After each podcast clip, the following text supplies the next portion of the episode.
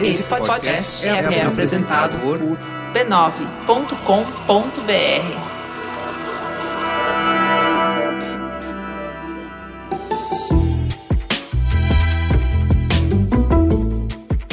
Mamileiros e mamiletes, bem-vindo à nossa expedição semanal para ampliar horizontes e mentes. Vocês estavam com saudade? Porque eu tava. Eu sou o Caio Corraine, editor do programa, e esse é o Mamilos, o podcast que debate temas polêmicos com empatia e respeito. E hoje vamos falar sobre o fim do mundo.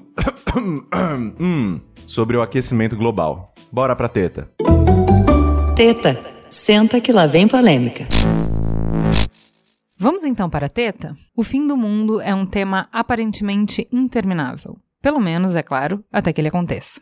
Vamos lá! As consequências do aquecimento global já observadas são muito severas. De acordo com o Fundo Global para Redução de Desastres e Recuperação, o impacto dos desastres naturais ligados ao clima equivalem a uma perda anual de mais de 500 bilhões em consumo e, principalmente, representam um enorme retrocesso contra os esforços globais de redução de desigualdades, pois forçam cerca de 26 milhões de pessoas em direção à pobreza a cada ano. 2017 foi o terceiro ano mais quente no registro histórico, atrás apenas de 2016 e 2015, anos influenciados pelo segundo mais intenso evento de El Ninho já registrado. Tivemos também três furacões desastrosos. O furacão Harvey deixou um rastro de 91 mortes e prejuízos de impressionantes 198 bilhões de dólares, quase o dobro do furacão mais caro da história dos Estados Unidos até então, o Katrina. Com 295 km por hora, Irma foi o segundo furacão mais intenso já registrado na Bacia do Atlântico e um dos maiores em extensão de energia cinética gerada.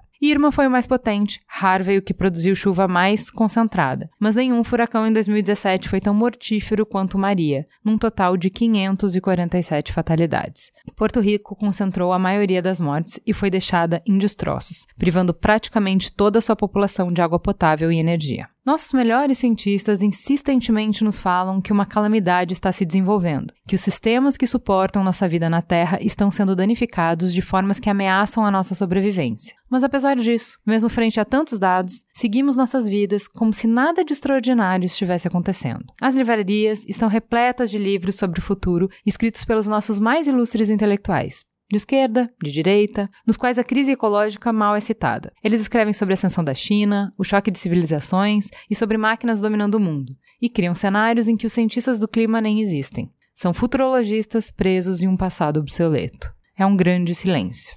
Então hoje, a maior ameaça é a falta do senso de tragédia. É inegável que grandes líderes contribuem para a nossa apatia, como o presidente dos Estados Unidos, que já afirmou: o conceito de aquecimento global foi criado pelo e para os chineses de forma a tornar a manufatura americana não competitiva. Precisamos falar sobre aquecimento global. E para falar desse tema, trouxemos convidados ilustres com muito, muito tempo de estrada discutindo esse tema. Primeiro eu vou começar com o Delcio. Delcio, explica pra gente quem é você na fila do pão, já que a gente tava falando do pão cascudinho de manhã. É, eu sou físico de formação, eu é, tenho uma longa história na área ambiental, mas eu comecei trabalhando mesmo quando eu terminei física com energia. Eu trabalhava com planejamento energético, comecei a trabalhar na CESP, a antiga CESP, que era uma empresa importante alguns anos atrás, e depois fui trabalhar no setor energético por muito tempo, em planejamento energético, até que eu comecei a perceber que era interessante as relações entre energia e meio ambiente e comecei a me interessar mais por meio ambiente dentro do, do, trabalho de energia e acabei indo parar no Greenpeace, passei vários anos no Greenpeace, no Brasil e também internacional, trabalhei na Índia, trabalhei na Holanda com questões ambientais dentro do Greenpeace. Quando eu saí de lá, fui trabalhei no Ministério do Meio Ambiente aqui no Brasil e hoje em dia eu trabalho com comunicação e mudanças climáticas, é basicamente escrevendo, tentando fazer a tradução entre da ciência para o jornalismo. Que é isso que a gente vai tentar fazer aqui é. hoje. E para nos ajudar também, tem o Carlos Rittel. Fala pra gente quem é você na noite, Carlos? Não, na noite, no dia, 24 horas trabalhando com, com clima. Bom, eu sou formado em administração, com mestrado e doutorado em biologia tropical e recursos naturais. Administração aqui na GV, em São Paulo, e biologia tropical e recursos naturais, mestrado e doutorado pelo INPA em Manaus, Instituto Nacional de Pesquisas da Amazônia. Trabalho com meio ambiente há mais de 20 anos e nos últimos 14 trabalho com clima, com mudanças climáticas. Comecei no, no Greenpeace também, período Olha que o só. Delcio já tinha saído, mas É. é. no Greenpeace, 2005 a 2007. Trabalhei entre 2009 e 2013 no WWF, coordenando o, o trabalho de clima e energia. Desde 2013 eu estou no Observatório do Clima, que é uma rede brasileira formada por mais de 40 ONGs, organizações não governamentais, atuando na, na agenda de clima. Sou secretário executivo dessa rede. O nosso enfoque é progresso em política pública, como o Brasil enfrenta esse desafio das mudanças climáticas do ponto de vista de política pública, em especial no âmbito federal. Então vamos lá, que pra tão longa pauta, tão curta vida, né? Não é mesmo? Comecem, por favor, explicando pra gente o que é aquecimento global. Deixa eu te dizer uma coisa. No século XIX, alguns cientistas se começaram a pensar exatamente por que, que a Terra tem essa tem a temperatura que ela tem. Né? E porque a temperatura média da Terra hoje está da ordem de 15 graus, naquela época da ordem de 14 graus, mais ou menos. O que é interessante é que se você. Eu sou físico e eu já, fiz, já refiz essas contas que o Arrhenius fez, né? lá em 1870, mais ou menos. Ele fez uma conta dizendo o seguinte: bom, se o Sol emite energia para a Terra e a Terra tem que jogar essa energia fora, porque senão ela, ela vai se esquentando, se esquentando, se esquentando e até acabar derretendo. Então, tem que ter um equilíbrio. A energia que chega tem, tem que ser energia que sai. Fazendo essa hipótese, que é muito básica, muito simples, da ponto de vista da física, tá certo? ele chegou a um- valor que a temperatura da Terra deveria ser perto de zero graus, ou até um pouco menos. Ou seja, a Terra seria um picolé dando volta, uma bola de gelo dando volta em volta do Sol. Mas não é. Então tem alguma coisa aqui que está faltando nas minhas contas, né? E ele começou a pesquisar e tal, e, e e também alguns químicos estavam trabalhando com isso na época e descobriram que existiam alguns gases na atmosfera da Terra que, embora tivessem uma, uma, uma fração muito pequenininha, eh, fosse muito pouco a sua participação na, na composição da atmosfera, tinha um papel muito importante que é de segurar uma parte dessa energia. Então o Sol joga a energia para a Terra, a Terra devolve essa energia para o espaço, mas tem alguma coisa aí que é uma espécie de um cobertor.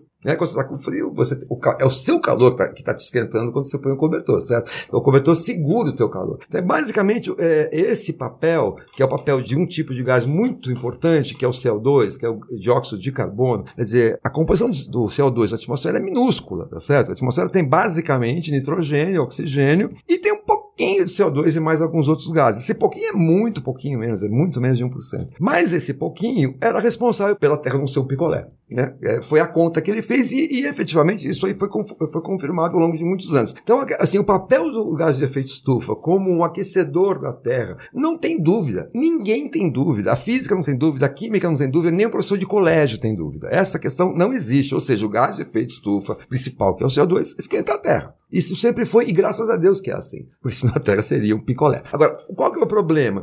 Foi se descobrindo ao longo dos anos, a física, a química, começaram a coisa a descobrir que, na verdade, a gente, nós, eh, humanos, através dos nossos processos econômicos, né, eh, estamos aumentando a quantidade de CO2 na, na atmosfera. Então, como é que a gente faz isso? né? Na agricultura, por exemplo, quando a gente começou lá atrás, há 10 mil anos atrás, a humanidade começou a, a a abrir espaços agrícolas, ela começou a queimar madeira, a queimar lenha, etc e tal, para cozinhar, para isso, para aquilo, e foi diminuindo ah, o carbono que estava estocado nas florestas. Esse carbono acabou virando CO2 e foi para a atmosfera. Quando chega a Revolução Industrial, Tá certo? A gente começa a fazer uma coisa um pouco, a gente, eu, eu não, a humanidade lá atrás, começou a fazer uma coisa ainda mais importante para mudar isso, que era pegar um carbono que estava estocado nas profundezas, que era o carvão, em pedaços de carvão, queimar nas máquinas de a vapor para gerar energia, assim, fazer as suas fábricas lá em 1750, a partir de 1750, 1800 e tal. Nessa época, nós começamos já a aumentar também, aumentar ainda mais a quantidade de, de gás de efeito estufa na atmosfera. Ainda era pouco perto da química toda da atmosfera. Mas quando a gente chega, no- agora já para por volta de 1950, o número de carros, o número de automóveis, de caminhões, de trem,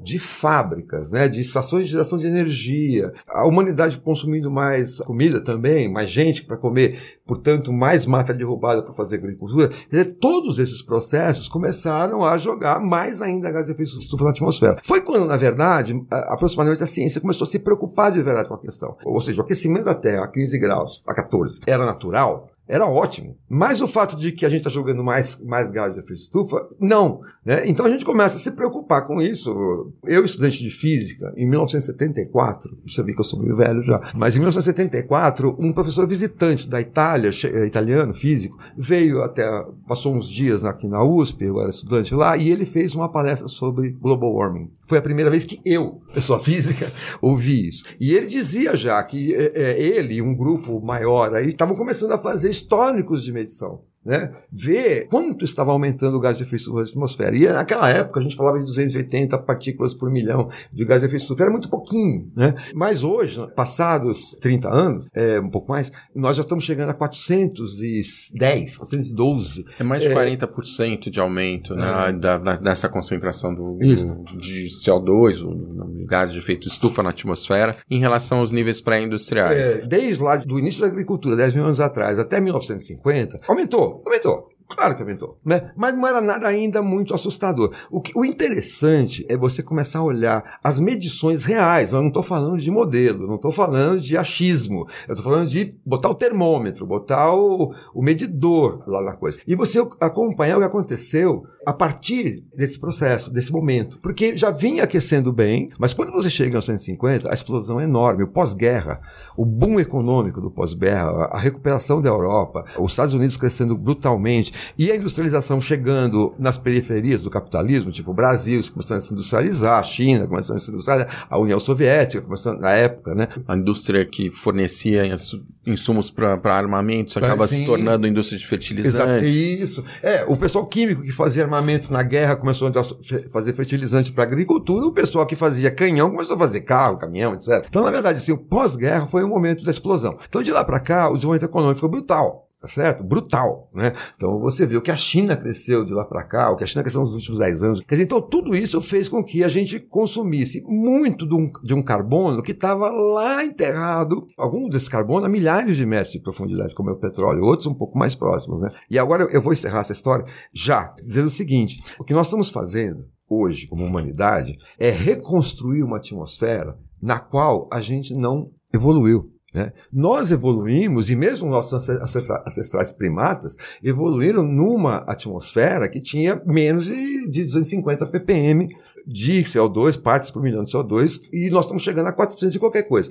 Quando a gente chegar a 450, 500, nós, nós, nós vamos estar numa situação próxima da vida dos dinossauros. É de uma outra atmosfera daquela que a gente não se desenvolveu. Então a gente está reconstruindo uma terra antiga. A gente está tá tirando carvão, que, esse carvão, esse petróleo que está lá no subsolo, jogando ele para a atmosfera em forma de gás e mudando a atmosfera para uma situação nova. E vamos lembrar que todos esses processos, né, a gente está falando de milhões e milhões é, de anos, é. e aquilo que a gente é, vem provocando, o ser humano, através das suas atividades, em termos de aquecimento global, acontece numa, num período de décadas. É. As concentrações hoje, já em torno de 410 partes por milhão, que parecem pouco, mas que são mais de 40% maiores do que as do período pré-revolução industrial, a gente só teve concentrações parecidas alguns milhões de anos atrás na atmosfera. A última vez em que a Terra teve concentrações parecidas, isso aconteceu alguns milhões de anos atrás. A gente não tinha nem o gênero Homo é. caminhando por aí. Provavelmente era algum Australopithecus, e olhe, ou, e olhe lá, ou algum mamífero anterior a isso. Então, é, é numa fração de décadas, a gente é, tá menos de um, de um século, a gente está provocando essa gente, transformação mas, na. Vocês, a gente está falando de um grau, dois graus. Eu, inclusive, prefiro o verão. Por que tanto, tanto barulho por conta disso? Vamos, Sabe, um vamos grau fazer mais um... quente. Que mudança pode fazer um grau mais quente? Vamos fazer um, uma distinção entre tempo e clima aqui. A gente pode falar que o tempo é o humor com o qual você acordou naquele dia. O clima é a sua personalidade, né? Então o que está mudando é a sua personalidade. E essa variação de um grau do tempo, na temperatura. Às vezes em São Paulo você tem variação de 10 graus para mais ou para menos, de um dia para o outro, ou mesmo, no, no mesmo, mesmo dia. Mesmo Parece dia. pouco. A gente está falando de, de, variação média. Né? A variação média da temperatura do planeta. Essa variação média, ela vem associada a extremos. A extremos de frio, a extremos de calor e a extremos de toda sorte de fenômenos climáticos. Secas extremas, tempestades, uh, furacões. furacões muito fortes. E talvez a melhor comparação desse um grau que a gente possa fazer é com o nosso próprio corpo. Se a gente tem uma febre temporária, nossa temperatura sobe um grau e no dia seguinte ela volta ao normal, o efeito sobre o nosso corpo vai ser pequeno. Assim como essa variação natural da temperatura de um dia para o outro, de acordo com como se comporte o tempo, ela também não provoca efeitos duradouros. Agora, se a gente tem temperatura um grau acima do nosso corpo por muito tempo, a gente vai começar a ter comprometimento do nosso organismo, de órgãos que não vão, funcionar bem àquela temperatura mais alta se sustentando ao longo do tempo. A gente vai começar a ter problemas sérios de saúde. Com o nosso planeta acontece o mesmo. Com um grau mais quente, que é o que a gente já tem de aquecimento observado hoje, até um pouquinho mais, em relação aos níveis pré-industriais, você já tem efeitos drásticos. Né? Você Como, já por exemplo? Perdas de espécies, processo de branqueamento de corais, o que tem um efeito em cadeia muito importante para a biodiversidade marinha, não apenas para as espécies, mas espécies de valor comercial também. Isso tem um efeito em cadeia, dos pequenos peixes até os tubarões, baleias que se alimentam de toda a cadeia. Nós temos secas extremas, processos de desertificação avançando em diferentes regiões do planeta, secas extremas atingindo regiões muito pobres do, do nosso planeta, como por exemplo chifre da África é, países que já são extremamente pobres, não têm qualquer responsabilidade sobre o problema, já estão passando por situações mais drásticas, né, mais, é, mais até severas. lugares é, é, ricos, como a Califórnia, por sim, exemplo. Sim, os certo? incêndios do, do, da Califórnia que estão se tornando cada ano mais violentos. No ano passado nós tivemos incêndios em Portugal, aqueles incêndios em Portugal que provocaram morte de, de, uh, dezenas, de dezenas centenas de pessoas. Esses fenômenos estão se multiplicando tão, e estão se tornando mais intensos ano passado a gente teve a série de furacões categoria 5 atingindo o Caribe e América do Norte. Né? Irma, Harvey, José, José Maria. Maria. Quatro, assim. Foram quatro furacões que chegaram à categoria 5, três deles ao mesmo tempo. Isso Perdão. são fenômenos inusuais. Né?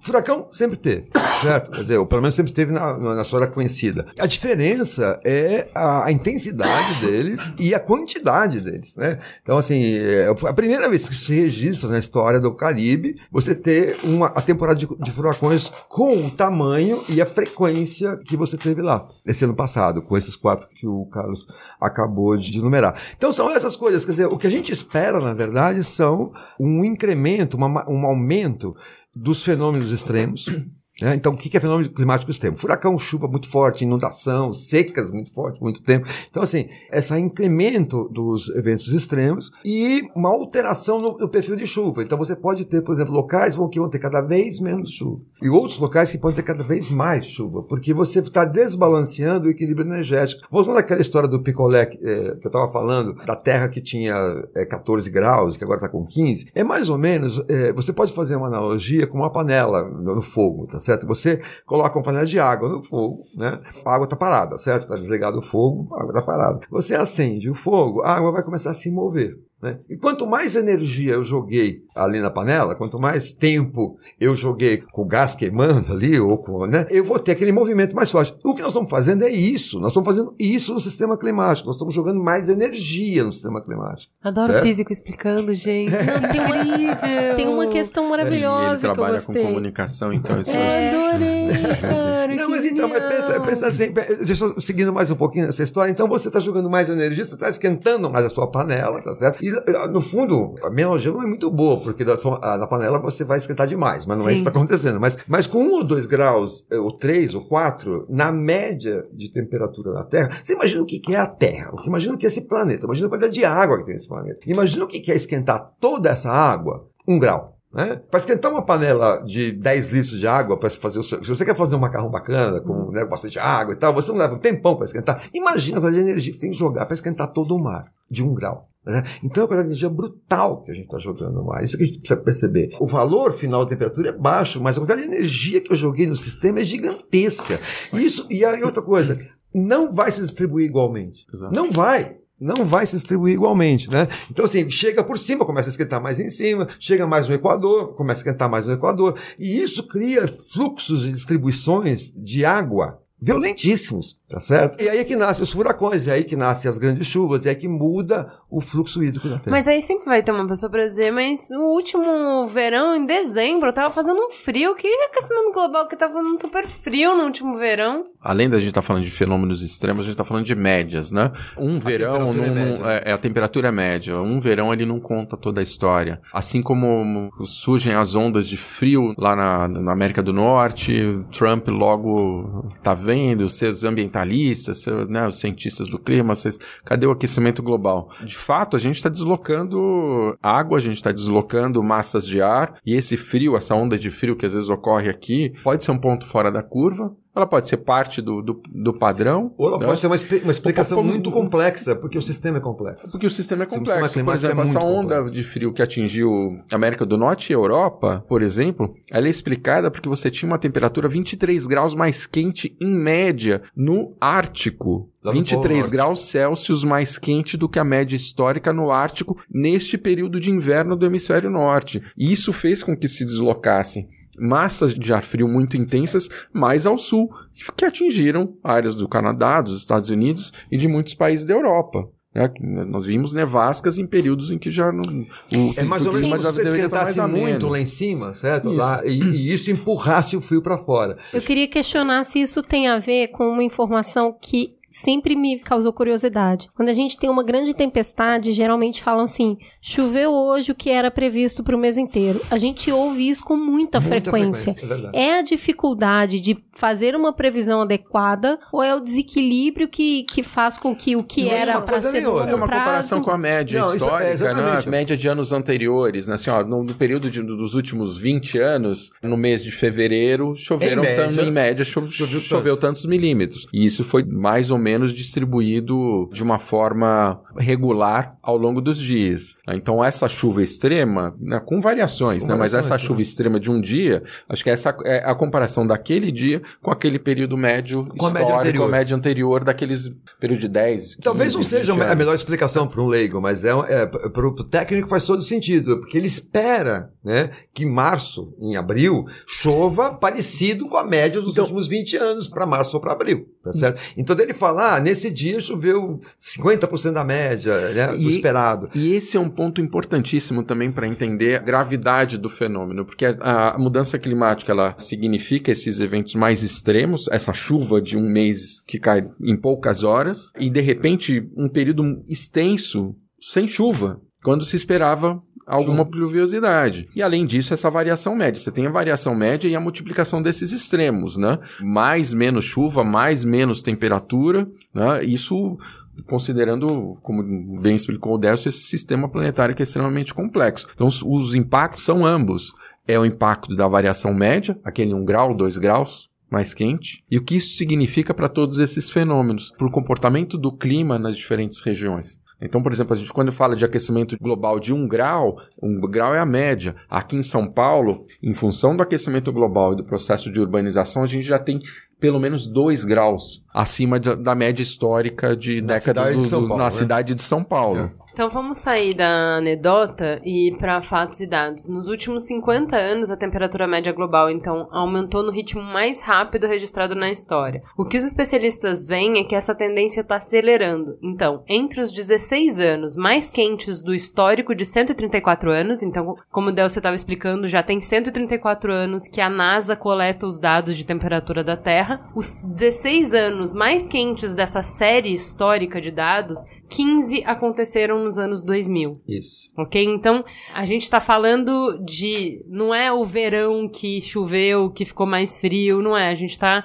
vendo uma série histórica da temperatura não de uma cidade, não de um país, não de uma região, mas da temperatura da Terra. Exato. E a gente está vendo que as 15 temperaturas mais altas, os 15 anos de temperatura mais alta foram os últimos anos. Então, ok, tá aquecendo, isso é uma questão que não é opinião, né? Não, Contra isso é medição, fatos não é há fato. argumentos, é, né? Exato. Ok, não é opinião. Mas a gente é pulga no cômputo geral das coisas, né? O que, que é o ser humano? A gente é pulga, sendo que a Terra é um cachorro, e quando a gente se atrapalhar demais, ela vai simplesmente nos jogar para fora daqui. É o que vocês estavam falando no início de que a gente tá voltando pra uma era de dinossauros. Então, não é salve a Terra. A Terra vai bem, obrigada, vivia bem nos dinossauros, bem, vivia, viverá bem por bilhões de anos. A, a questão é se a gente vai sobreviver ou não. A gente é relevante? O quanto que a gente é responsável por esse aumento? Olha, primeiro, eu acho que a gente é bastante relevante em qualquer sentido, quer dizer, tá certo? A gente transformou nós né, somos relevantes, planeta. Nós somos relevantes como pessoas, somos relevantes como espécie, assim como as outras espécies também são relevantes. Quer dizer, quando você falou aqui agora há pouco, e eu concordei, que a Terra pode dar uma chacoalhada, jogar a gente fora e ela vai ficar bem, eu falei do planeta quanto um sistema. Porém, o que a gente está fazendo não é só um mal para nós, certo? A gente tem todo um, um bilhões de espécies que a gente está mudando. Então tem uma questão ética aí também com outros animais que não tem nenhuma culpa nesse pedaço, certo? Então, assim, agora, a sua pergunta era outra, era o, o, se a humanidade é importante o suficiente. Que somos nós que causamos que uma mudança dizendo... tão grande. Por que então... somos nós diante do Sol, não é mesmo? E se o Sol mudou? O Sol muda a Terra muda, o Sol muda de atividade, né? É, tem é, periodica... Nem periodicamente, ela tem, é, tem ciclos. ciclos. e tal. E a Terra também tem ciclos de, de inclinação, de momentos que ela fica mais distante, momentos que ela fica mais perto. Isso tudo acontece, né? Agora, o, o que acontece é o seguinte: tem uma coisa que é muito importante que o Carlos, o Carlos já falou aqui. A última vez que nós chegamos a uma concentração de gases de efeito semelhante à que nós estamos chegando agora, quer dizer, nós não, né? A última vez que a Terra teve CO2 na atmosfera e parecido com o que a gente vai chegar agora, tem mais de 800 mil anos. Bem mais de 800 mil anos. E por que, que eu vou te dizer isso? E agora eu estou falando de novo de medição. Não é porque tinha 800 mil anos atrás um homenzinho com um termômetro. Não é esta a medição, tá certo? Mas a ciência tem muitas maneiras de descobrir coisas, né? Então, por exemplo, uma, uma das maneiras é você pegar registros paleontológicos do, do clima. Então, existem vários registros. Quer dizer, a ciência é muito esperta, tem, tem muito trabalho, é muita gente trabalhando há muito tempo. Então, assim, você tem acúmulos, né? Então, por exemplo, um dos registros históricos da, do clima é o gelo na Antártica e o gelo no Ártico. Por quê? Porque conforme a neve cai, tá certo? Que depois vai ser compactada e vai virar gelo, ela vai guardando ar no seu meio. Conforme ela é compactada, ela vai criando bolinhas de ar no seu, no seu interno. Então, um gelo que tenha mil anos, ele tem amostras da atmosfera de mil anos atrás. Um gelo lá no Ártico, na Antártica, que tenha 100 mil anos, ele vai ter amostras da atmosfera 100 mil anos atrás. Então, o que, que, que, o povo fez? Foi lá e, e, furou. Furou mesmo. E foi, e foi pegando uh, com broca e foi pegando amostras do gelo. Cilindros de Cilindros gelo. Cilindros de gelo, leva para o laboratório, mantém ele super congelado para não perder, né? Leva para o laboratório, daí vou descongelando fraçõezinhas e capturando esse ar e comparo aquele ar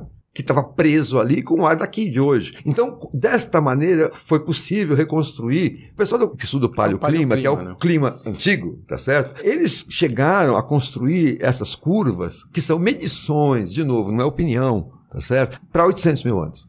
É. E, nesses oito, e daí nesses 800 milhões você percebe que há variações sim, existem variações. Se você pega essa curva ao longo do tempo, você vai ver que sobe, desce, sobe, desce. Parece assim, sabe um eletrocardiograma? Vai subindo, descendo, subindo. Agora, exatamente igual um, um eletrocardiograma, tem uma coisa que o médico olha e fala, tá normal. Um padrão. Tá no padrão tá certo?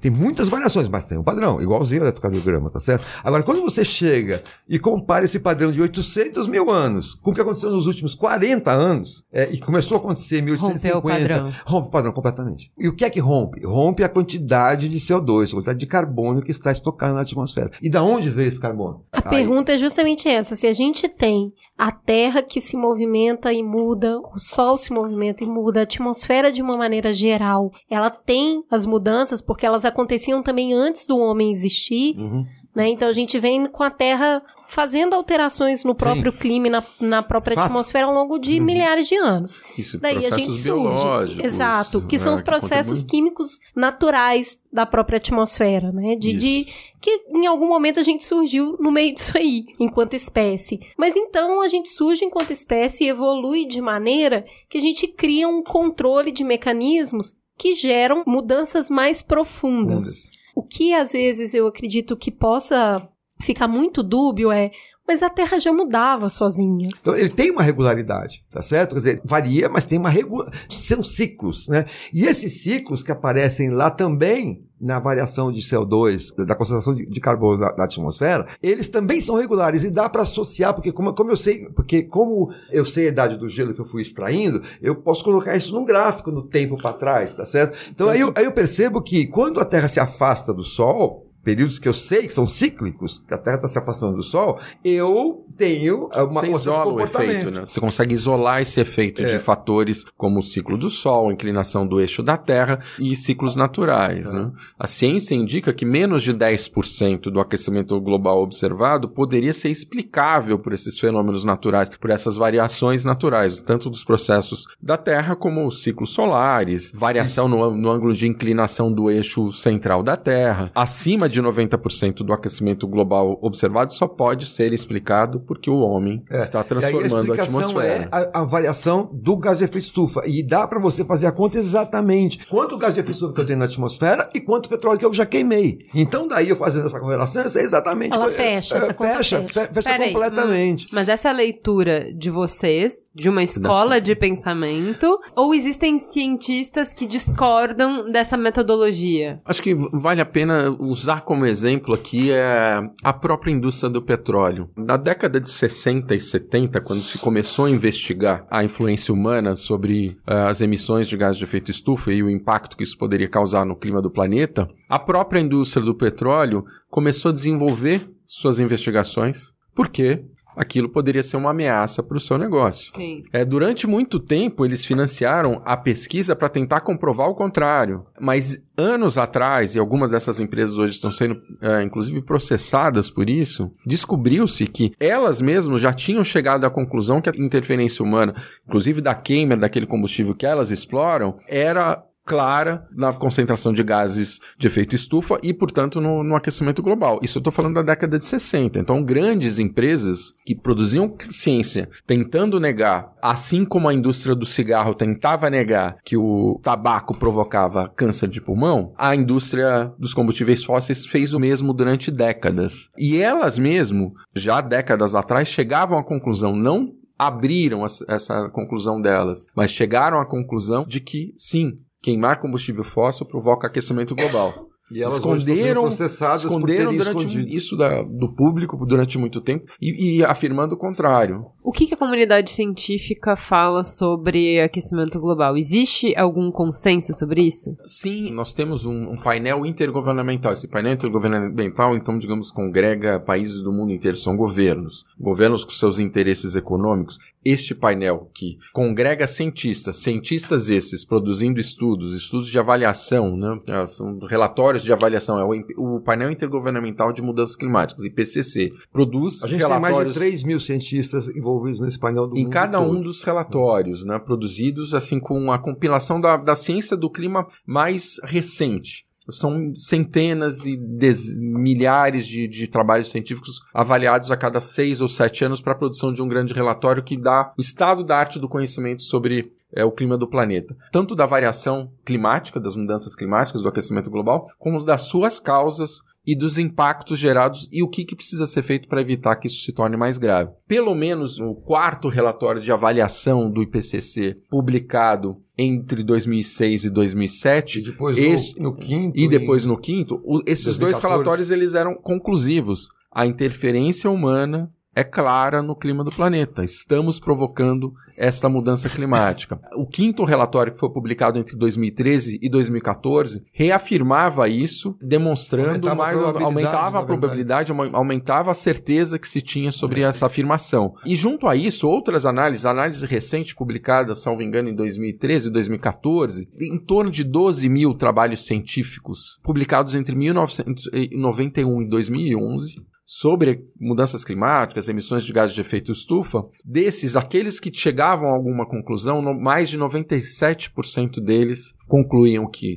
a interferência humana provocava o aquecimento global e que a gente estava passando por um aquecimento global cada vez mais perigoso. E recentemente, interessante que apenas 38 desses quase 12 mil trabalhos científicos publicados, eles chegavam a uma conclusão em contrário mas um trabalho científico publicado recentemente sobre esses 38, avaliando os avaliando 38, os 38, os detalhes dos 38. cada um deles demonstrando é, falhas nas suas premissas, falhas nos seus métodos, demonstraram que se eles fossem feitos, produzidos de forma robusta, se a ciência, se a estatística fosse aplicada, se os métodos científicos fossem aplicados de forma correta, as conclusões seriam as mesmas dos outros. Ou seja, o homem está mudando o clima do planeta e estamos passando por um processo é. de aquecimento global cada vez mais Eu, eu, mais eu queria perigoso. falar uma coisinha rápida sobre isso, assim, sem discordar nada do, do que o Carlos está falando, porque isso aí são fatos que ele está analisando a partir de papers científicos. Mas eu queria te dizer o seguinte: pensar um pouco do que é a ciência, tá certo? Quer dizer, e como é que ela funciona.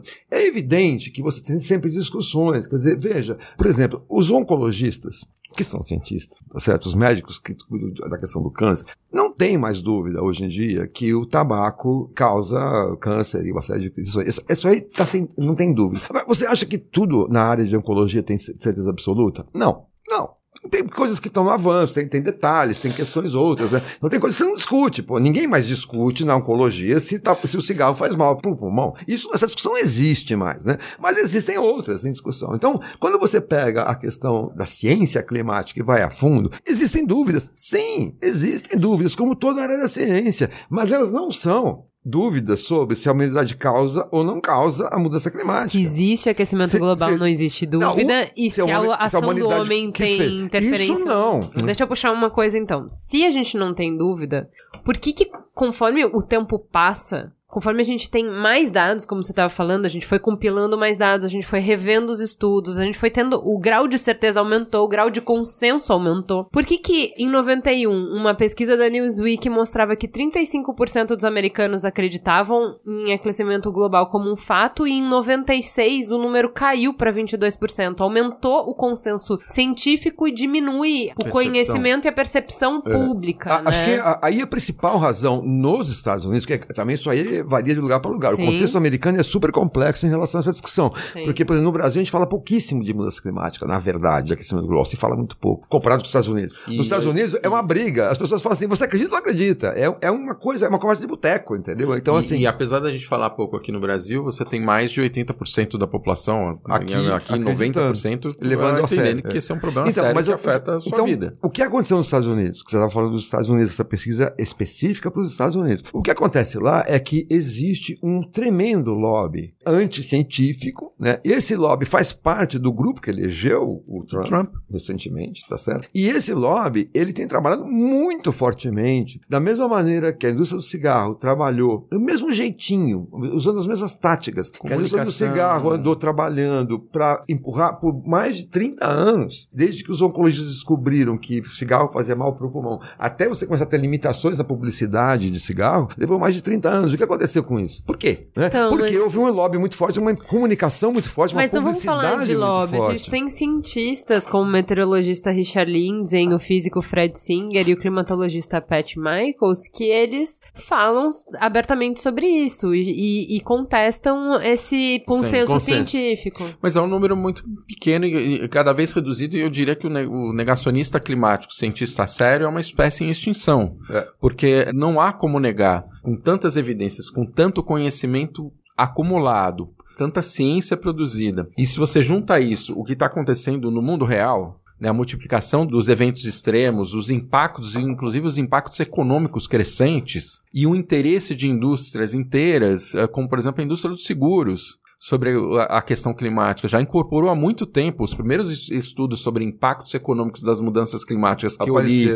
É, no início da década passada, eles foram produzidos pela indústria do seguro, muito preocupada com a sobrevivência do seu negócio. Então, quem a... lucra com o aquecimento global, que tenta esconder, mas quem vai ter prejuízo... É, a gente está falando de uma indústria... É, é, a gente claro aí, né, que a, a indústria tá do falando... petróleo, a indústria do petróleo lucra e, e vai querer tá esconder, tá né, e financia pessoas para ficar ficarem por aí dizendo que. para colocar em dúvida. Na verdade, até o próprio discurso do anticlimático, até o discurso do, do cético, ele mudou. mudou. Um. Ele Foi mudou, porque não dá mais para o cientista que se diz cientista anticlimático ficar dizendo por aí que não existe. Isso ele não, não questiona mais. Hoje ele questiona o grau, o grau, ou questiona se vale a pena, é, afinal de contas vai acontecer de qualquer jeito, então é melhor botar dinheiro em outro lugar, entendeu? Então as discussões científicas, entre aspas, colocadas por essas pessoas mudaram também. Hoje não dá mais um cara que se diz cientista, que está numa academia, que está numa universidade, que está no centro de pesquisa, ficar dizendo bobagem. Não dá mais, que acabou. É, pra... Então agora é outro tipo de narrativa, entendeu? É, eu Você acho muda que gente, ângulo. A gente precisa é. acalmar os ânimos a respeito disso, uhum. porque a ciência e o grupo científico nunca foi um consenso final, Não. porque muitos deles, inclusive, trabalham dentro da indústria. A gente vai ter esse mesmo problema em agrotóxico, a gente vai ter essa Sim. mesma questão em cigarro. A gente tem um exemplo aqui do Singer, Michaels e outros céticos, né? Uhum. dessa área. Foram que eles foram, eles, chama de negacionista. Eles né? estavam manipulando dados, Sim. omitindo é, fatos cruciais, criando objetos ilusórios e interpretando situações de forma errada deliberadamente. Deliberadamente. Vamos, um vamos... jornalista chamado Gebson, ele revelou que os três, sem contar para ninguém, eles estavam recebendo dinheiro da indústria de carvão e petróleo para financiar suas pesquisas. Uma então, indústria então, isso que acaba... gira um subsídio que chega a um trilhão de dólares por ano de subsídio. Não é a economia em torno... é, é de subsídio ou seja, recursos de governos que são aplicados nessa indústria para que esses combustíveis eles sejam competitivos, para que as, as empresas sejam competitivas no mercado global e que para que essas opções de energia sejam competitivas frente a outros recursos. Gasta-se por ano só na segurança, na proteção de rotas de exportação de petróleo em torno de 70 bilhões de dólares é o que é gasto, isso. É, esse é o peso, é o tamanho da indústria. Isso que acaba justificando você ter pessoas que, digamos, elas, ah, por interesses menos nobres, eles vão se aliar à indústria. É muito importante reforçar que isso existiu, sempre vai existir, é porque é o subsídio vem muitas vezes dessas empresas privadas e sempre vão ter pessoas que acabam trabalhando dentro desses critérios Talvez até a gente já tenha essa evolução hoje que é não mais negar, mas de tornar os fatos Dar mais um spin, amenos, fazer um spin, né? né? É. Para gerar menos preocupação. Inclusive, os investidores mais recentemente, gente que tem muito dinheiro colocado em indústria do petróleo, indústria do principalmente petróleo. fundos de pensão, sabe? Assim, grandes fundos de pensão fora do Brasil, tem questionado, já que eu tenho dinheiro na sua empresa, tá certo? Já que eu, já que o fundo de pensão X bota dinheiro na Shell, eu quero saber qual é o risco do negócio Shell. Quer dizer, efetivamente, no contexto atual, vocês vão perder dinheiro, vocês vão ganhar dinheiro, como é que vai ser o impacto da mudança climática para vocês? A discussão já, na verdade, contemporânea, ela saiu dessa discussão tem, não tem. O papo hoje é o seguinte, tem. Tá? Por um lado, tem, número um. Por outro lado, está acontecendo.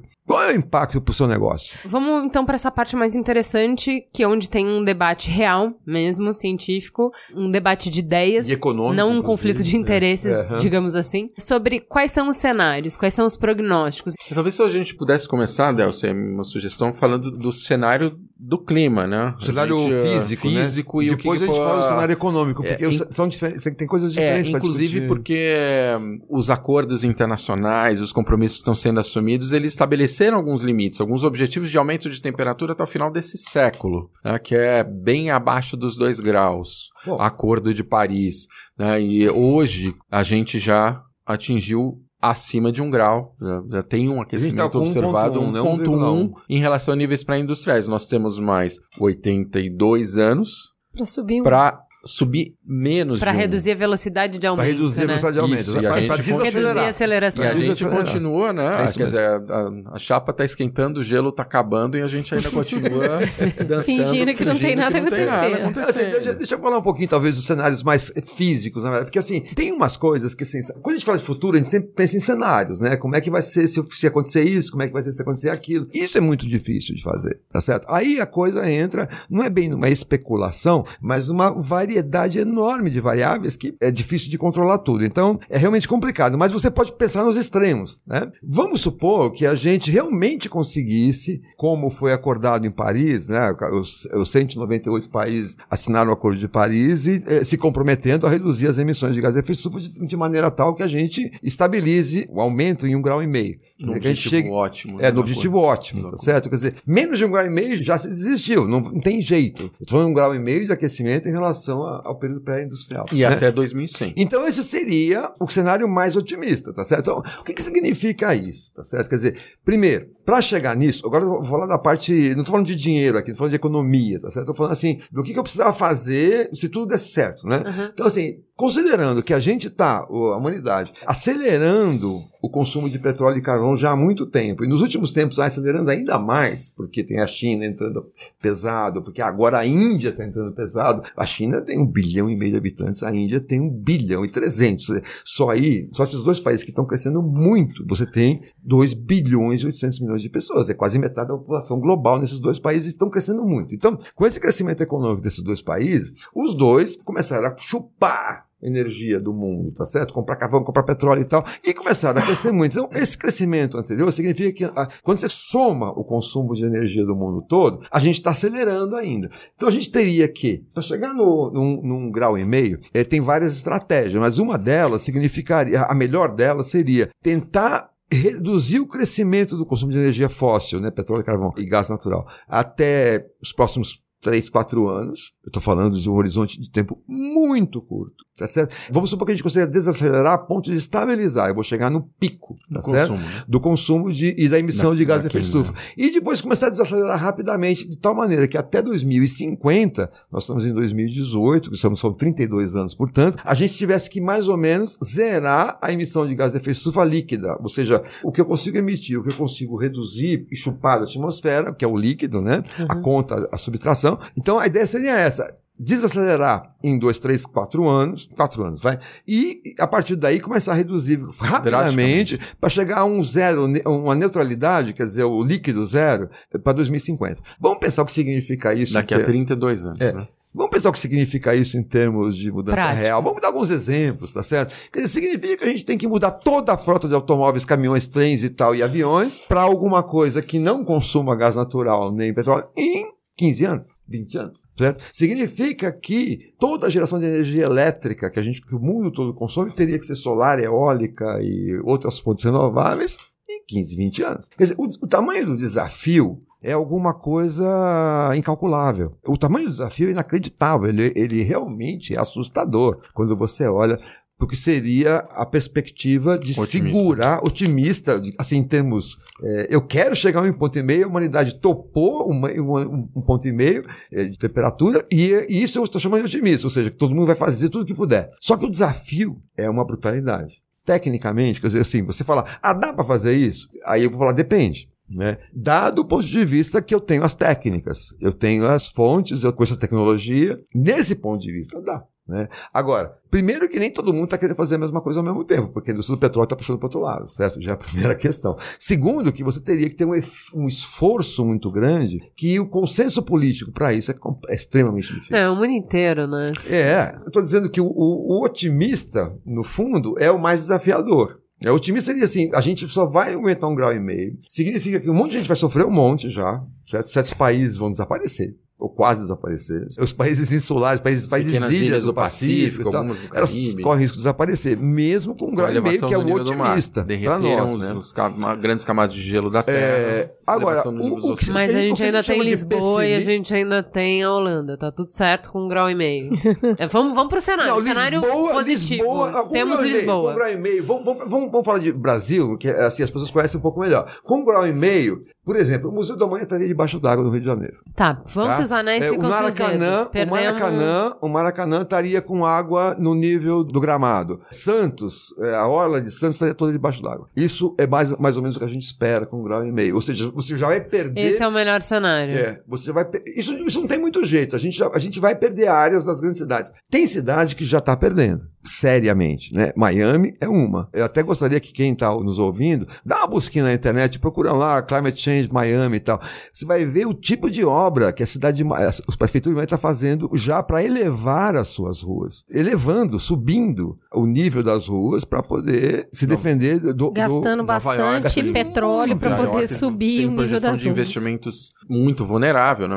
Imagina Manhattan num cenário de elevação do nível do mar. Nova York tem investimentos de dezenas de bilhões de dólares para medidas de adaptação como essa, é. de elevação do é. nível das é. ruas. Santos agora. Sabe-se que vai haver. Santos tá bom, mas esse é o melhor um... cenário. Tá. Esse é o melhor. Agora o Carlos vai nos dar o pior cenário. o pior cenário a gente tá falando de um grau e meio. Uh, não, não. O, pior cenário é muito Esse é o melhor cenário. O, doutor, o Delcio apresentou o que vai acontecer, assim, se a gente, se a gente for muito responsável e começar a fazer o que A gente precisa, já entendeu que não vai rolar, tá? Porque 15 anos para trocar frota, é, O não vai rolar, assim, vai, vai ser caro, vai, mas o, o, o custo de não fazer é muito maior. É, essa que é a questão. O custo de não fazer um grau e meio, o custo de limitar dois graus já é muito maior do que o, o buscar limitar um grau e meio. Significa grandes transformações, né, grandes investimentos, transição da economia para um rumo da que a gente chama de descarbonização, eliminação progressiva das emissões das atividades indústria, queima de combustíveis fósseis no transporte, geração energia, na, geração de energia, mas também eliminação do desmatamento, restauração florestal em escala, recuperar florestas que foram perdidas, porque florestas também retiram carbono e nos protegem, né? Recuperar, por exemplo, floresta na beira de rios, áreas de mangue, aumenta a nossa capacidade de lidar com esse clima mas mais hostil. Mas legal você falar do que seria o cenário se a gente não fizesse Agora, nada. É, o cenário de não se fazer continuar nada... crescendo do mesmo jeito que a gente cresceu até agora, quer dizer, o que vocês falaram é para desacelerar teria que fazer um monte. Se a é. gente continuar do mesmo jeito que a gente está agora, não fazendo um esforço de desaceleração, não vai ser um e meio. A progressão é que seja quanto no final do século? Com as metas assumidas por todos os países no âmbito do Acordo de Paris, né, acordo que foi fechado em 2015, ou seja, vamos enfrentar coletivamente esse desafio e assumindo compromissos cada país do mundo, na medida, inclusive, do, do, seu tá grau de desenvolvimento. Ele está querendo rasgar, mas uh, o próprio país está reagindo. Uh, o próprio Trump. país está reagindo. Você é. tem mas... movimentos muito interessantes de estados e de empresas dizendo: eu ainda faço parte. Tem um movimento grande chamado We Are Still In. Eles estiveram nas, na, na conferência de são da governos, Alemanha, empresas, são governos estaduais, empresas dizendo e cidadãos e organizações da sociedade civil dizendo: nós vamos levar a agenda de país Ele não adiante. nos representa. É, ele não nos representa e vamos levar. Lindo Você tem do Michael Bloomberg. Eles a, chamam de a, We Are Still, still Jerry Brown, governador da, da Califórnia, né? Então não são. Tá, mas o cenário. Pera, deixa eu falar. Monta o, o cenário. O que vai acontecer hoje, se, assim, no, uh, não é nem do, no pior dos cenários, mas se os, os países simplesmente cumprirem com aquilo com que eles se comprometeram em, em, em Paris. Paris. o aquecimento global seria de pelo menos 3 graus. E eu tô falando de alguns países que se comprometeram a fazer se tiver dinheiro na mesa. Se eu receber financiamento, sou país em desenvolvimento, eu faço. Eu reduzo as minhas emissões, eu mudo a minha matriz energética, eu paro de desmatar. Se eu não receber, eu vou continuar. Vou, eu não tenho fazendo, como não fazer. Eu não tenho é. não fazer porque é uma questão de desenvolvimento. Então, a 3 graus significa colapso de alguns ecossistemas. Por exemplo, os, os corais de todo o planeta podem desaparecer com um aquecimento é. próximo de 2 graus já. Desaparecimento de corais, transformação de ecossistemas em todo o planeta significa catástrofe. O intermediário. O intermediário que, é seria assim: todos os países que cumprissem o que prometeram para Paris, é, a gente chegaria. 3 graus. 3,4 mais ou menos. É. Se a gente não fizer nada, a gente passa dos 6 até o final do século, de aquecimento médio para a Terra toda. 6 graus significa uma elevação de, de metros no nível dos oceanos oceanos. É, se a gente chegar a 6 graus, a elevação do nível do mar vai ser tamanha que a bacia do Paraná do Rio da Prata e do Paraná vai encher inteira. O que significa que Buenos Aires fica embaixo d'água, Porto Alegre fica embaixo d'água e o mar chega em Assunção, no Paraguai. Então, assim, você vai ter uma inundação que vem por baixo ali. Tem, tem esses mapas desenhados, porque você pega as altitudes relativas né, e vai e, e vê a elevação do nível do mar. Assunção, que fica hoje no meio da América do Sul, bem central da América do Sul, Teria, vai ter praia. Teria praia. Você tem uma entrada do mar por aqui, um braço de mar. A Amazônia, a Amazônia é muito baixa. Não sei se você sabe disso. Vários dos nossos, as pessoas estão ouvindo, sabem, mas Manaus fica 40 metros acima do nível do mar só. É, Manaus está lá no meio. Você teria um grande pedaço da Amazônia perdido para o mar. Né? A Holanda, bye bye. Já foi há muito tempo, tá certo? Dizer, então, Lisboa assim, também. Isso, Lisboa também. Então, se a gente chegar a 6 graus, é, é, um mundo que a gente não conhece, é um mundo outro. Né? E, e, e aí, se a, gente chegar, se a gente realmente chegar a 6 graus, de verdade, a catástrofe é muito anterior. Né? Mas, ela vai acontecer, colapso econômico ele vai acontecer anterior. colapso econômico, ele vai Os acontecer conflitos, com guerras, conflitos. Tipo o que, que você faz com populações que vão perder uh, Bangladesh o, o, seu território? 300 Bangladesh, milhões 300 milhões de habitantes que têm que se deslocar para um ambiente de fronteiras em que você tem tensões entre Índia e Paquistão, por exemplo. Você tem a China. O que, que acontece? Como é que você absorve Imagina isso? toda a migração do subsaariana, que hoje já é a grande fonte de migração para a Europa, tá certo? Que já pressiona a Europa por causa de imigração. Como é que vai ser? Né? Como é que vai ser a migração da população do Nordeste do Brasil? Né? É, que já, já sofre bastante com Onde os cenários dizer, indicam então, que o problema da... onde chove pouco pode passar décadas sem é. chover. O, o semiárido dos... pode virar deserto. O problema do, de, de liberar deixa liberou geral, deixa como tá, né? É que a gente vai ter uma catástrofe econômica primeiro. Ela vai ser social e, e, econômica. E a mudança climática, ela vai ser aquele fator que Por isso em, não ambientes, em ambientes é, onde você tem tensões, e isso já acontece na África, no Oriente Médio.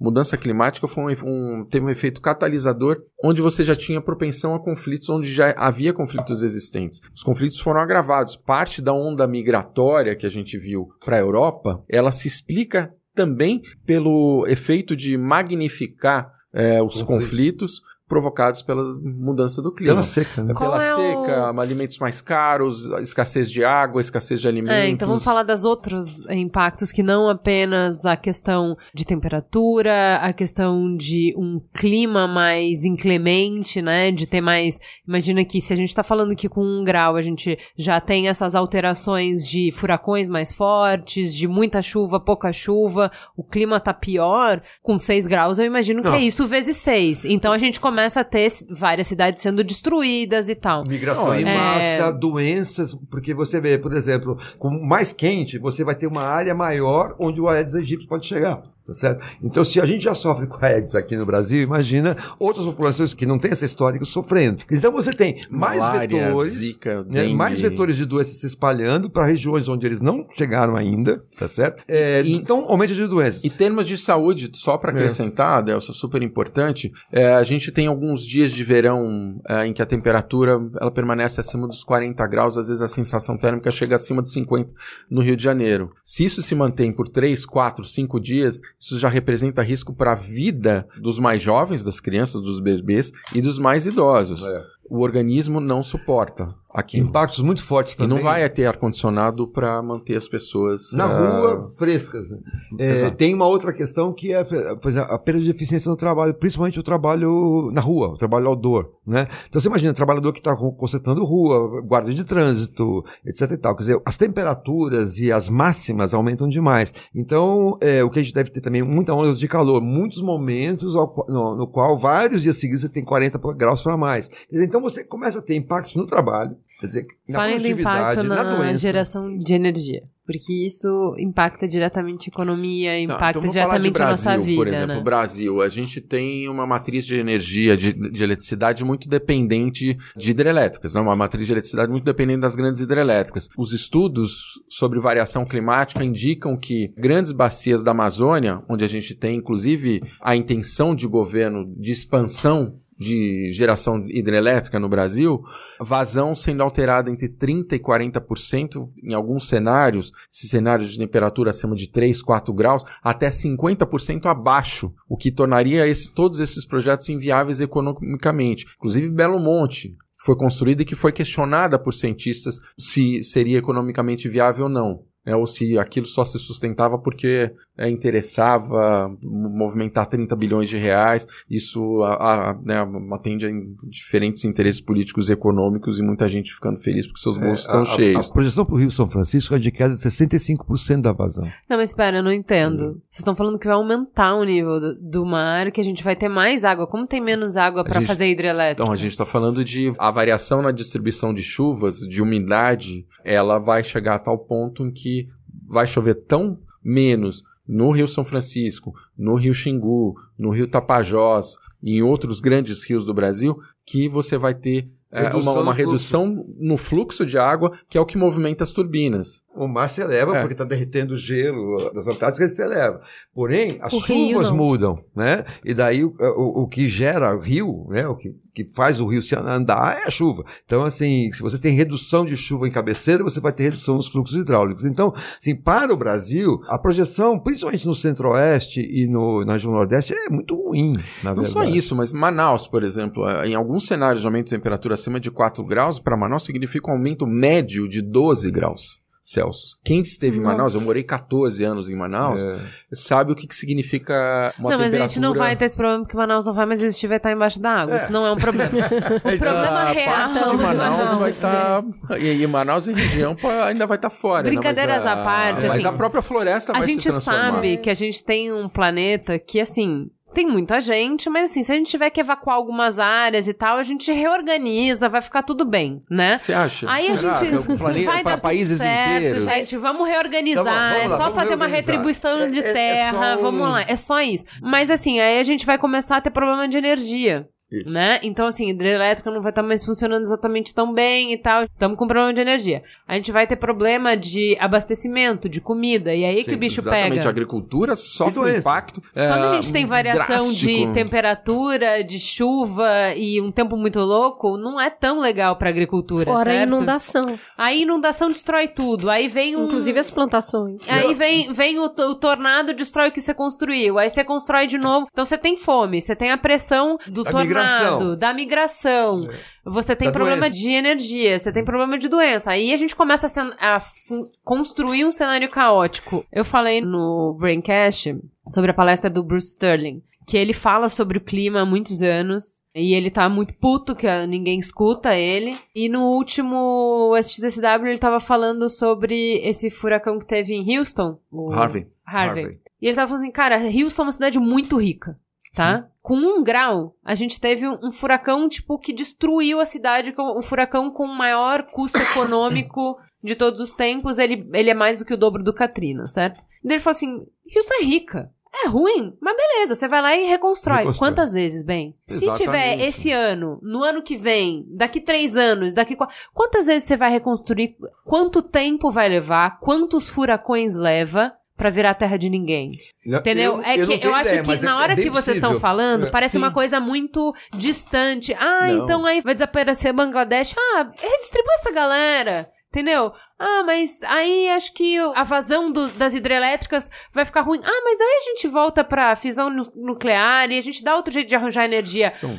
É, mas. Então tá, vamos pensar só num aspecto. A gente vai ter furacão nas principais cidades, ano sim, ano não. E destruindo tudo. Quantas vezes você vai reconstruir, você acha? Então, Duas. Você não vai conseguir, os olha, custos são enormes. Grandes partes de Neoliz não foram. É, você tem áreas ainda é. abandonadas, áreas com as casas completamente. E viraram várzea, né? É. O dano é, provocado... Ou que viraram áreas, áreas abandonadas mesmo. Algumas viraram várzea completamente, quer dizer, a água entrou mesmo, criou capim e tal. Outras é, foram abandonadas porque a, a, população não tinha dinheiro para reconstruir as é, casas. É, recuperar as casas. Ponto. Mas isso é o pior, quer dizer, eu, é, é, o pior não é para a gente cortar pulso. Por que, que não é? Porque vai dar certo. Dizer, vai dar certo porque a gente vai ter que resolver. Tem técnica, tem solução, tem, tem é, é decisão política, é trabalhar. Então, então gente, antes da gente cortar os pulsos aqui, a gente pode importante. começar a pensar. Primeiro, duas coisas são muito boas que a gente tem que lembrar desde já. Primeiro, em 2015, foi quase que eu não sei o que aconteceu. Eu venho acompanhando essa história há muitos anos. Eu acompanho só as negociações internacionais desde 1989. Alguma coisa aconteceu que em 2015, certo? Os deuses, todos os deuses se juntaram, os deuses únicos, os 3 milhões de deuses da Índia, alguma coisa aconteceu e a gente conseguiu. O Xi Jinping faz... o Obama. O Xi Jinping, o Obama. O Papa se envolveu. deu uma força, quer dizer, a Dilma foi lá fazer discurso a favor e a gente conseguiu fazer o Acordo de Paris, certo? Quer dizer, o Acordo de Paris é uma maravilha? Não, não é uma maravilha, ele não resolve tudo, mas assim, se você pensar que nós conseguimos, a humanidade conseguiu reunir 196 países, tá certo?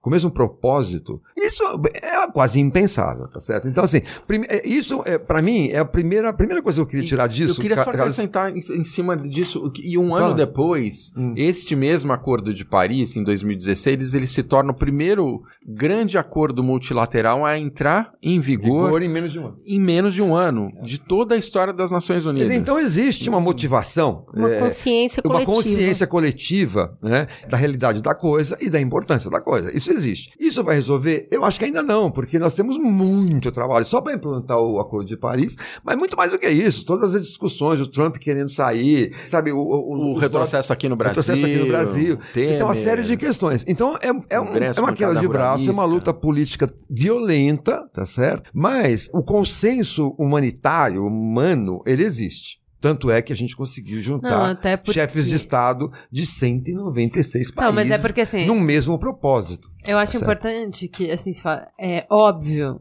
que a gente, os pobres, os periféricos, eles estão mais frágeis diante da catástrofe, da calamidade, por onde ela venha, né? Eles têm menos para onde correr, eles têm menos como se esconder, eles têm menos escolhas para fazer. Certo. Mas não tem ninguém no alto do topo da sua torre de marfim que consiga ficar a salvo se o pega para capar for desse nível de 6 graus. Não, nem Mar-a-Lago vai sobreviver. A propriedade do Trump, lá onde ele joga golfe nos finais de semana, né? não vai é, não, sobreviver. Não, não mas é uma ali. calamidade de, um, de, um, de uma tal magnitude que, que não, não existe dinheiro. você tem dinheiro. Não, esse, esse, esse e o mais interessante é que quando a gente vai para quem pensa que consegue se safar desse cenário é justamente quem financia a continuidade dessas ações. Eu nem acho que eles pensem que consigam se safar, mas eles querem extrair o máximo de lucro Mas para gastar onde? Prazo. É, exatamente. Porque eles acham que, uh, onde que vai dar para gastar? Uh, comprar a gente tem que lembrar de vez em quando que dinheiro é um papel pintado. É, é, precisa mesmo. Mas sabe o que acontece? Tem uma coisa que está surgindo mais recentemente,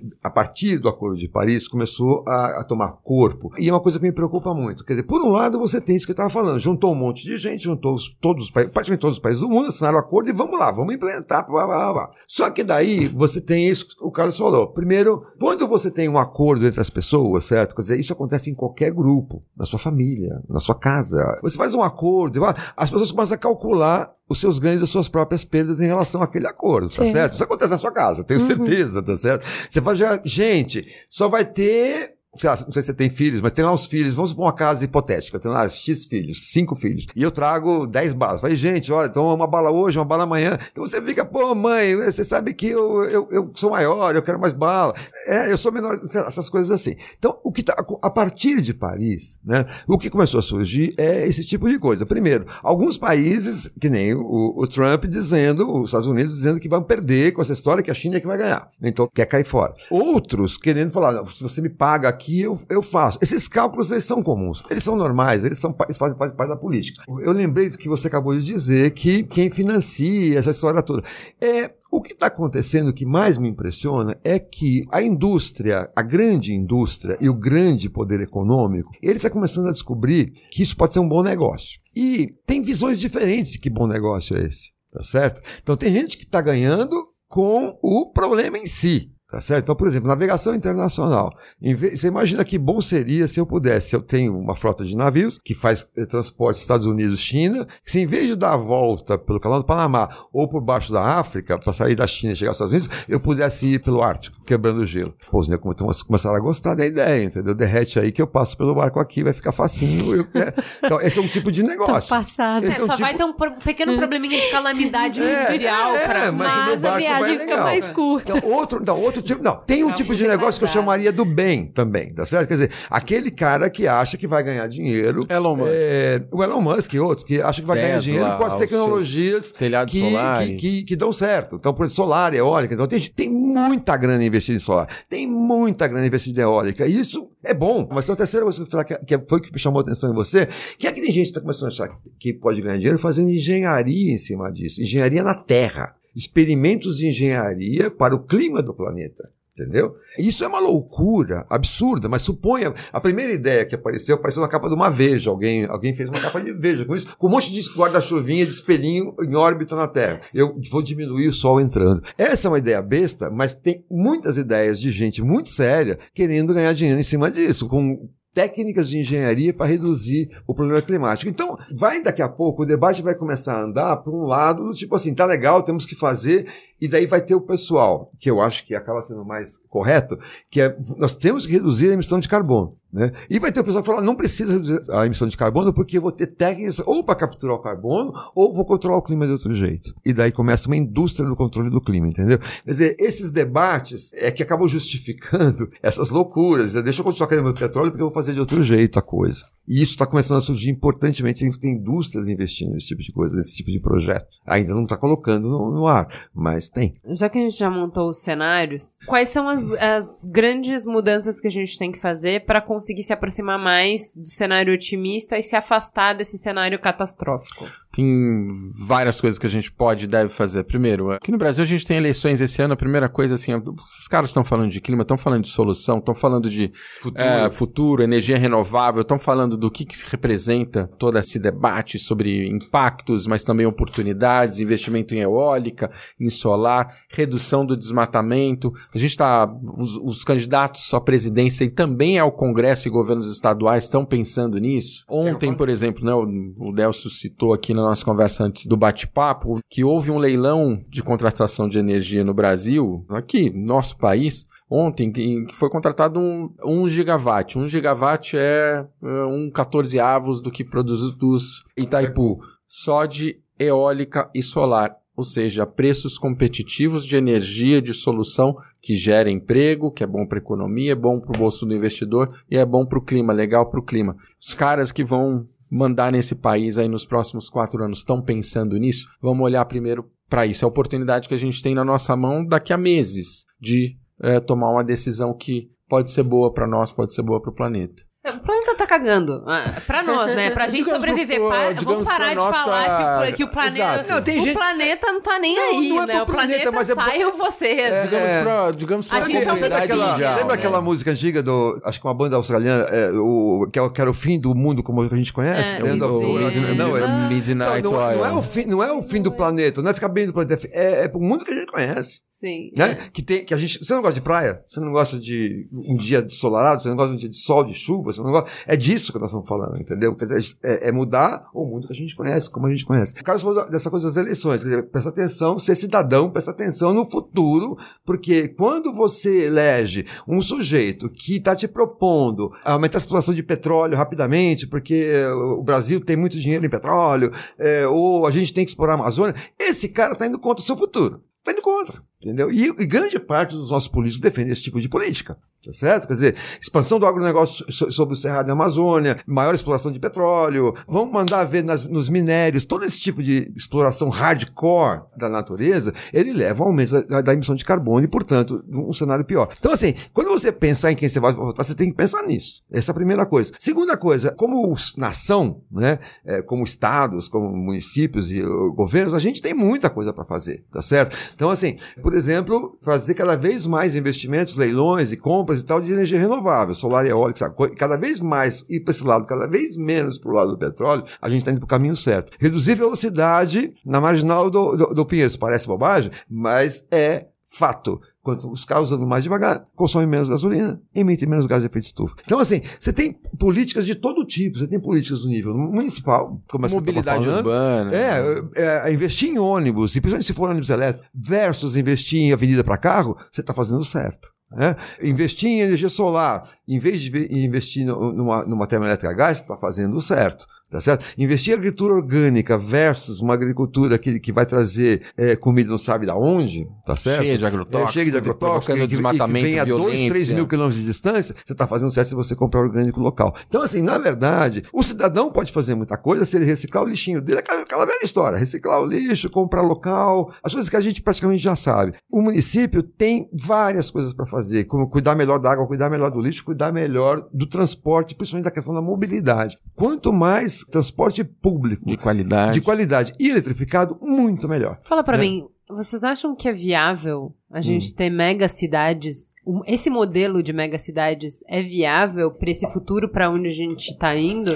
Não, a gente deveria repensar completamente as cidades. Eu, é, sim, ah, mas não sei e... se, é uma questão de tamanho. Mas não de, de ordenamento. É. é. muito de ordenamento. De ordenamento. Pensar, por exemplo, você tem o deslocamento de muita gente que mora na periferia que vem trabalhar no centro e vice-versa.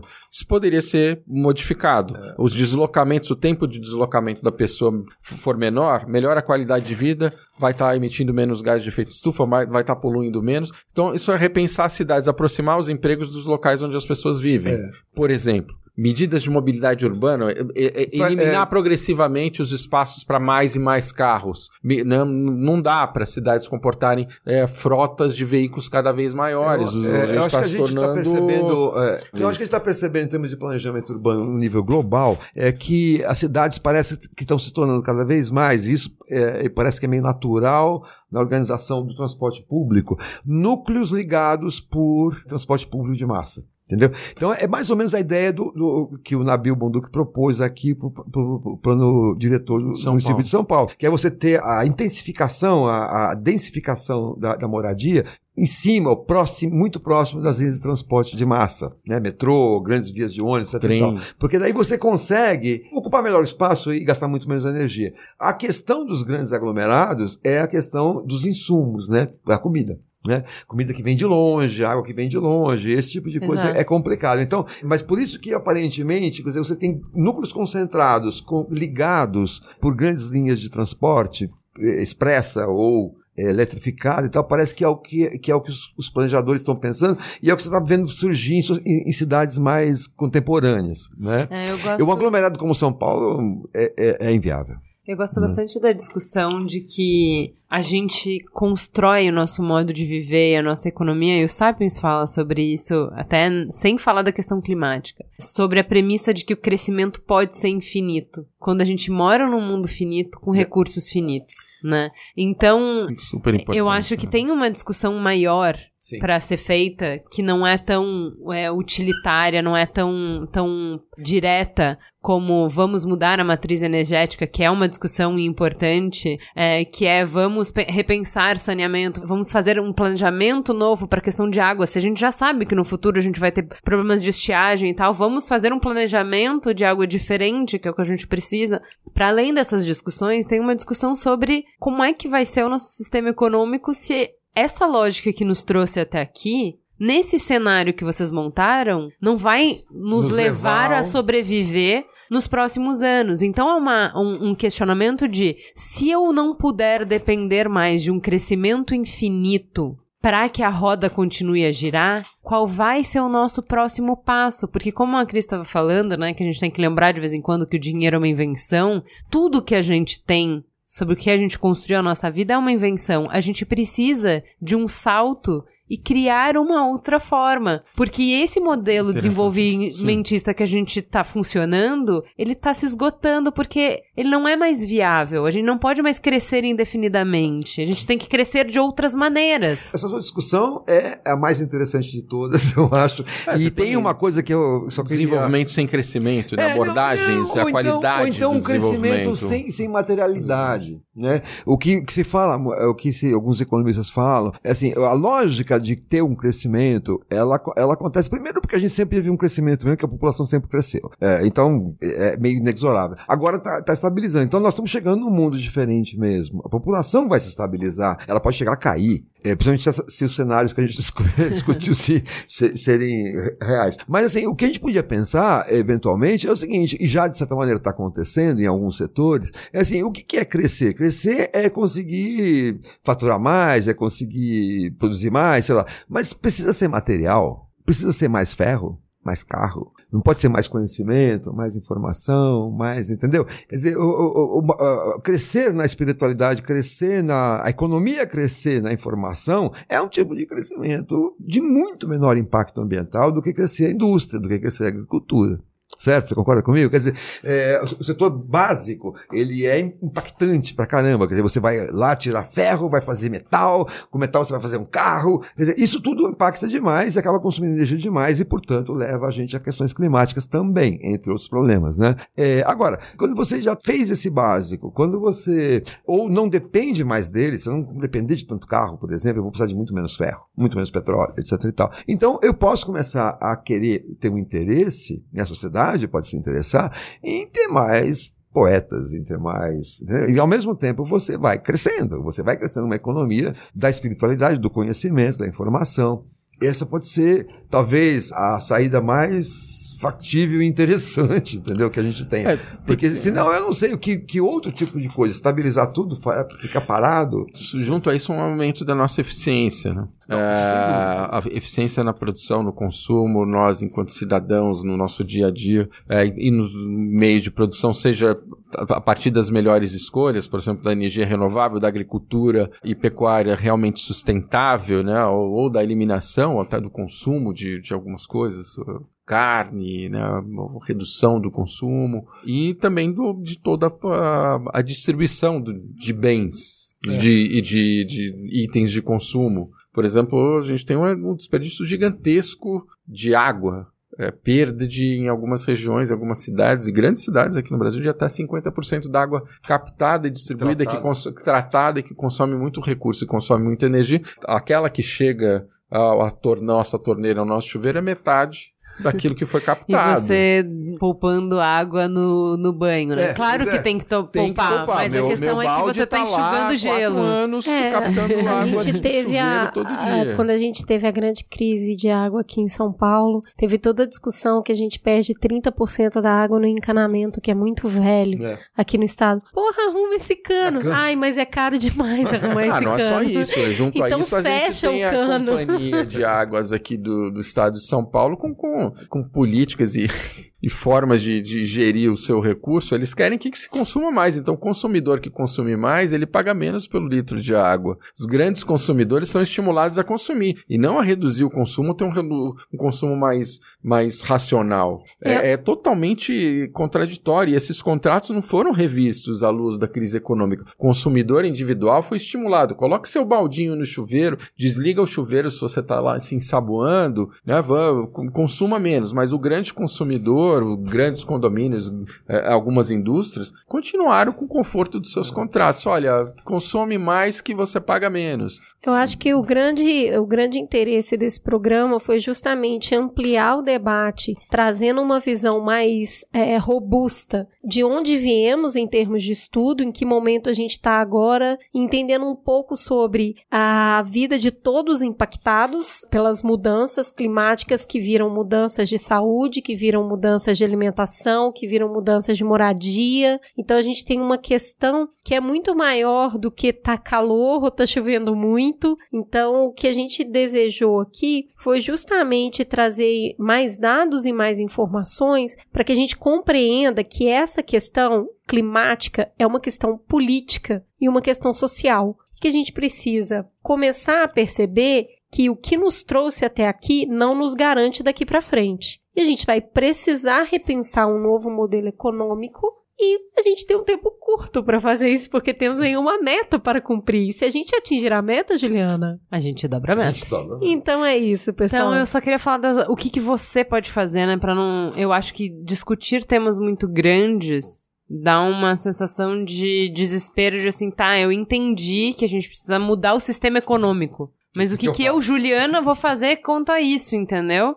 Então, tem um documentário na Netflix que vocês podem assistir que se chama Amanhã, e ele propõe cinco soluções simples e individuais que podem fazer a diferença. Número 1, um, comer mais comida orgânica e menos carne. Tem um episódio inteiro na Netflix, um documentário inteiro que fala só sobre o impacto da carne no aquecimento global e ele é bem destruidor de cabeça. Que eu acho que é o Cowspiracy.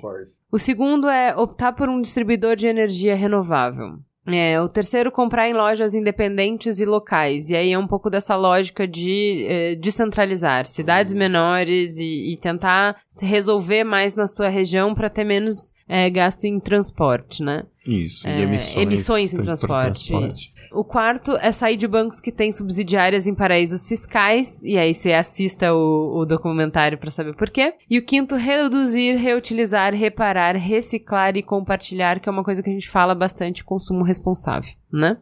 Então tem bastante coisa que a gente pode fazer, transformações. Quando você muda, você vai aumentando essa consciência e fazendo uma escala. Eu acho que a gente já tem é, o que vocês falaram assim, não é de nada, né? A gente construiu isso. Da onde que sai o Acordo de Paris, né? Da, como é que a gente consegue chegar nesse consenso? A sensibilização individual começa a ganhar momento, muitas pessoas começam a falar sobre isso e principalmente quando a gente começa a ver os efeitos. Então assim, a gente tinha uma discussão que era teórica. Olha, se a gente não fizer alguma coisa, no futuro vai acontecer. A gente já tem os primeiros impactos né? aconte acontecendo agora. Então, tá mais próximo, não é mais tá futuro, tá mais. Né? É, não, não, é mais futuro, não, né? Decididamente não é. Então, tanto por uma questão econômica, quanto uma questão humanitária, quanto uma questão filosófica, quanto uma questão romântica, interessa agir, é importante agir. Então. Isso, a gente tem argumentos morais, científicos, é... econômicos para fazer a coisa certa. Inclusive, porque é possível fazer a coisa certa com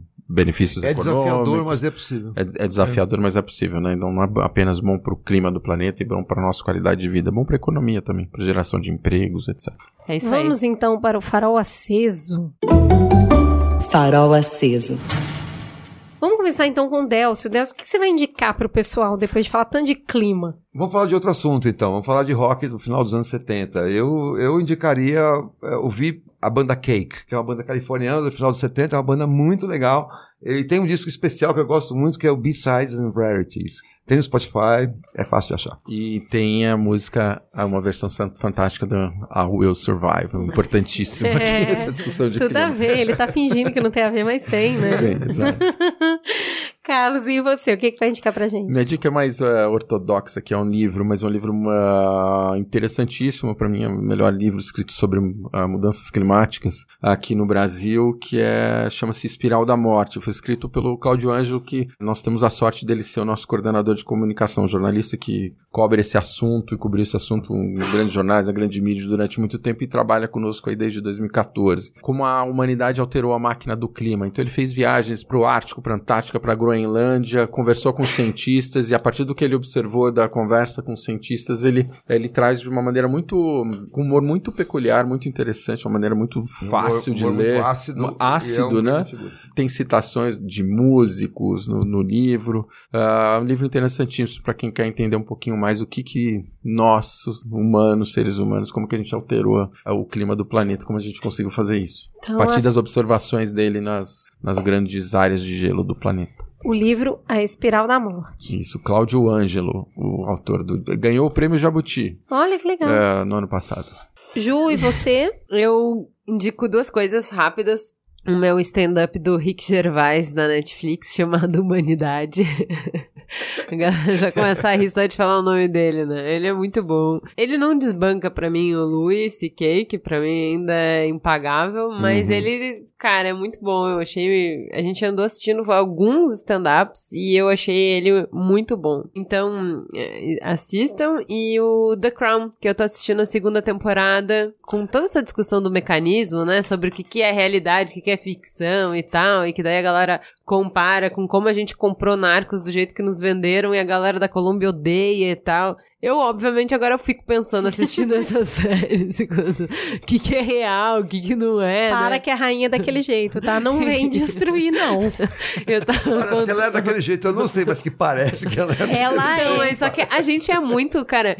Tem um, sei lá, um podcast que eu vi, acho que foi um This American Life, não sei mais, que era sobre o poder da narrativa para construir conceito, né? De que é, é, é, muito melhor você contar uma história pra pessoa assimilar Sim. um conceito do que você explicar tal pra ela. É. Uh, e, e, eles estavam mostrando como que a narrativa faz isso e tal. E aí eu tava explicando pra Cris que assim, eu comprei aquela história do jeito que tá ali. Mesmo fazendo essa. Mas é tentando é fazer é essa assim. meta, né? aí, quando que eu me deu talvez alguma leve desconforto. eu tava torcendo pro colonialismo no. Na hora que ela vai pra África, né? Eu tô torcendo por ela, eu falo, não, Pera, bem. só um pouquinho. Veja é bem. sério mesmo? Gente, não se revolta. Aqui a rainha aqui, ó. O que, que vocês querem se revoltar? A rainha tá aqui, coisa linda, vai até dançar com você. O que, que você tá querendo se revoltar? Aí eu falei, talvez, só talvez tenha alguma coisa errada. um dilema ético, Só talvez, moral. talvez aqui. Então assim, mas eu só consegui fazer essa análise nesse episódio. Nos outros eu tô comprando peixe do jeito que me venderam. Totalmente. Então assim, God Save the Queen, assistam a segunda temporada do The Crown. E você, Cris?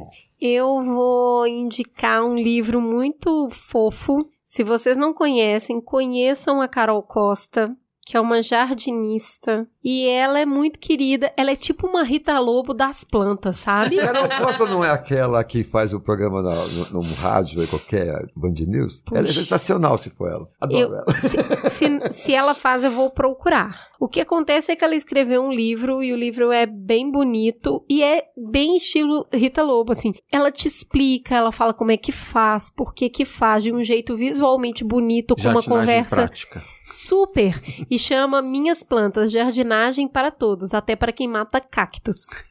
e aí a gente, eu, na verdade o AG começou a gostar muito de plantas, olha isso, meu marido está envelhecendo. E aí eu dei o livro para ele, mas eu também olhei, li e tô apaixonada. Eu gosto muito, lá em casa tem várias plantinhas e a Carol tá aí para ensinar, gente. Muito apaixonante. Se você gostou da ideia de Concrete Jungle e ter um apartamento com várias plantinhas, ela é a pessoa certa para te explicar como é que você vai fazer essa função terapêutica que também deixa a casa muito bonita e deixa o clima mais agradável. Então, Carol Costa, Minhas Plantas, o livro é lindo, e eu acho que vocês vão gostar um monte. É isso, Juliana? Temos um programa? Temos um programa até a próxima semana. Fica gostosa a sensação de mais um Mamilos no Ar. Beijo, gente!